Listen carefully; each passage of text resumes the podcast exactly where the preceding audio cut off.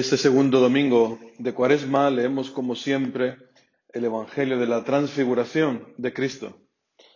La liturgia, después de habernos hecho seguir a Jesús en el desierto, ¿os acordáis? La semana pasada, donde afrontó y superó las tentaciones, nos propone hoy subir con él al monte, según la tradición, el monte Tabor, para contemplar su rostro humano y la gloria, la gloria de Dios en él decía el Evangelio, seis días después tomó Jesús consigo a Pedro, a Santiago y a Juan, y subió aparte con ellos solos a un monte alto y se transfiguró delante de ellos. Como hemos dicho otras veces, Marcos es un hebreo que escribe para hebreos, y no por casualidad comienza este Evangelio diciendo seis días después. Es muy importante, porque hace referencia efectivamente lo que pasó seis días antes. Este, esta frase, seis días después, hace referencia a un tiempo que es muy importante para el pueblo de Israel. Nos encontramos en el mes de Tishri, es el tiempo de septiembre, octubre, más o menos. Es el tiempo de otoño, el tiempo de la siega, de recoger los frutos. Y seis días es el tiempo que transcurre entre la fiesta de Yom Kippur y Sukkot. Yom Kippur es el día del perdón, el gran día, y Sukkot es la fiesta de las tiendas. A estas dos fiestas les precede diez días antes el Rosh Hashanah, que es el, primer día del año. Son fiestas de conversión. A esta fiesta les preceden 40 días, 40 días de preparación. El pueblo hebreo comienza el año con una llamada a la conversión si lo comparamos con nuestro 31 de diciembre, con los cotillones, las fiestas, las borracheras, ¿no? Qué diferencia, ¿no? Tan grande. La conversión en hebreo se dice teshuvah.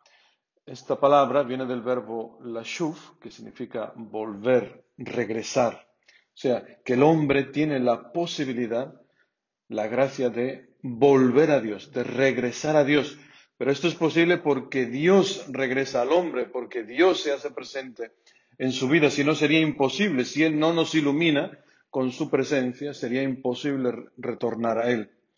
Esta realidad de la Teshuvah, del regreso, de la conversión, es tan importante que según la tradición hebrea, y eso también está escrito en el libro de los Proverbios, la Teshuvah es una de las primeras cosas creadas por Dios antes de la creación del mundo.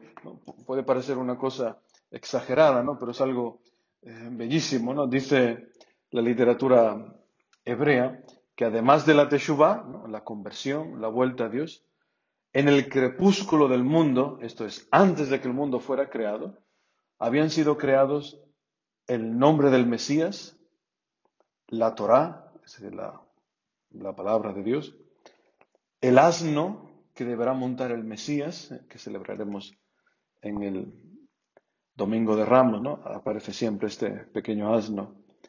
Y el carnero que fue sacrificado en lugar del patriarca Isaac, que por cierto es el protagonista de la primera lectura que hemos escuchado hoy del libro del Génesis. Escuchamos cómo Abraham se acercó y tomó el carnero y lo ofreció en holocausto en lugar de su hijo. Isaac es figura de Cristo. Esto es algo impresionante, hermanos, que antes de la creación del mundo, antes de la creación del hombre, antes del pecado del hombre, Dios ya había pensado la posibilidad de la teshuva, la posibilidad de volver a Él, de convertirnos, de arrepentirnos, una cosa maravillosa. Así que esta fiesta está relacionada con la misericordia, esta fiesta de, del Yom Kippur, el gran día del perdón. Pero no se puede obtener la misericordia de Dios sin la teshuvah, o sea, sin volver a Él, sin la conversión del corazón. Porque en este día, el día por excelencia para los hebreos, es el día del gran perdón. Es el único día en que un judío podía obtener de parte de Dios el perdón de sus pecados. Era una fiesta de peregrinación. Todos tenían que ir al templo de, de Jerusalén para obtener el perdón. Era la oportunidad por excelencia. O sea, una fiesta importantísima. Nosotros, gracias a Jesucristo, vivimos en un continuo Yom Kippur, por así decirlo, porque siempre por los sacramentos tenemos acceso al perdón de los pecados. Es una maravilla que Dios nos ha traído. Dios no ha legado, no ha sujetado su perdón a un día en concreto, sino que realmente podemos tener acceso a Él siempre que se lo pidamos. Pues bien, seis días después, como decía el Evangelio, seis días después del Yom Kippur, de este día del perdón, celebraban los judíos, y continúan celebrando aún hoy, Sukkot, la fiesta de las tiendas. Ahora entendemos lo que decía el Evangelio. Entonces Pedro tomó la palabra y dijo a Jesús, Maestro, qué bueno es que estemos aquí. Vamos a hacer tres tiendas. Ahora se entiende esto de las tres tiendas. No es que estaban de acampada. ¿eh? Estaban celebrando esta fiesta. Esta fiesta que recuerda el paso del pueblo de Israel por el desierto. Y recuerda que todo judío, que todo hombre es un peregrino en esta tierra. Aquí no tenemos morada perpetua ninguna. Lo decimos en la liturgia católica, en los entierros, aparece siempre esta frase antes de acompañar al muerto hacia la, hacia la tumba. Eh, en procesión decimos, aquí no tenemos morada permanente ninguna. Pues esta fiesta recuerda este aspecto. Y también recuerda que Dios mismo ha sido peregrino con el pueblo, que el mismo Dios acompañaba, guiaba al pueblo durante la travesía en el desierto. Poco lo que decía San Pablo en la segunda lectura, hermanos, si Dios está con nosotros, ¿no? Dios está con nosotros, ¿quién estará contra nosotros? Y esta fiesta de Sukkot, esta fiesta de las tiendas, importantísima para Israel, es una fiesta en que todos los judíos están esperando invitados. Es importante tener invitados. Invitados eh, físicos, también invitados espirituales. Estos invitados espirituales, estos ushpisin que le llaman, son Abraham, Isaac, Jacob, Moisés, David y Elías. Curiosamente, Abraham e Isaac, los protagonistas de la primera lectura, Moisés y Elías, que han aparecido en el monte de Tabor junto a Jesucristo. Todos estos invitados, Abraham, Isaac, Jacob, Moisés, David, Elías, estos patriarcas, el profeta Elías, nos hablan del Mesías, nos hablan de Cristo, nos hablan de su pasión, pero sobre todo nos hablan de su resurrección, de que ha vencido a la muerte. Esto es la importante palabra que nos traen estos invitados.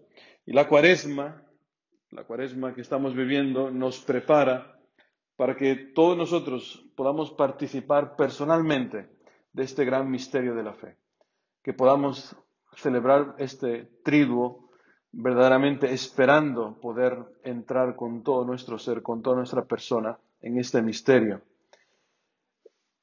Este camino cuaresmal, en este camino el Señor nos dirige la palabra, igual que la dirigió el Padre a los discípulos que no entendían bien de qué se trataba todo esto. El Padre dirige hoy también a nosotros una llamada a conversión. Este es mi Hijo amado, escuchadle. O sea, es decir, fiaos de Él, confía en Él, síguelo. ¿no? Puedes traducirlo como, como quieras, como Abraham. ¿no? Fíate de Él. Aunque os introduzca por caminos de cruz, porque esto lo ha anunciado antes de la transfiguración ya les ha anunciado la cruz. Los discípulos no lo podían entender, no lo querían entender, pero el Señor les está preparando a lo que se avecina, a Getsemaní, las humillaciones, la flagelación, la coronación de espina, el Via Crucis, el Calvario. Para todo esto les está preparando el Señor, pero nos dice hoy, escúchadle, fíate de mi Hijo, aunque te va a llevar ahora por caminos de cruz que digamos como Abraham, que es el padre de nuestra fe, aquí estoy, cuando Dios lo llama, Abraham, aquí estoy, heme aquí, ¿qué quieres? Aquí estoy para hacer tu voluntad, dirá el Salmo 40, dirá también Jesucristo. Este tiempo de cuaresma ¿eh? lo podemos vivir desde la fe, no como los apóstoles que decía al final del Evangelio, y discutían qué quería decir aquello de resucitar de entre los muertos. En cada cuaresma, hermanos, el Señor nos invita a experimentar la resurrección, no a discutir sobre ella de un nivel intelectual. No se trata aquí ahora de intentar desgranar este misterio desde un punto de vista científico, intelectual. Esto, esto no salva a nadie, esto no le interesa a nadie.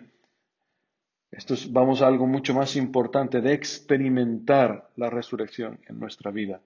Dirá el apóstol San Juan, si el grano de trigo no cae en tierra y muere, no da fruto, pero si muere, da mucho fruto. Os recuerdo el mes de Tishri, el tiempo de la siega, de recoger los frutos.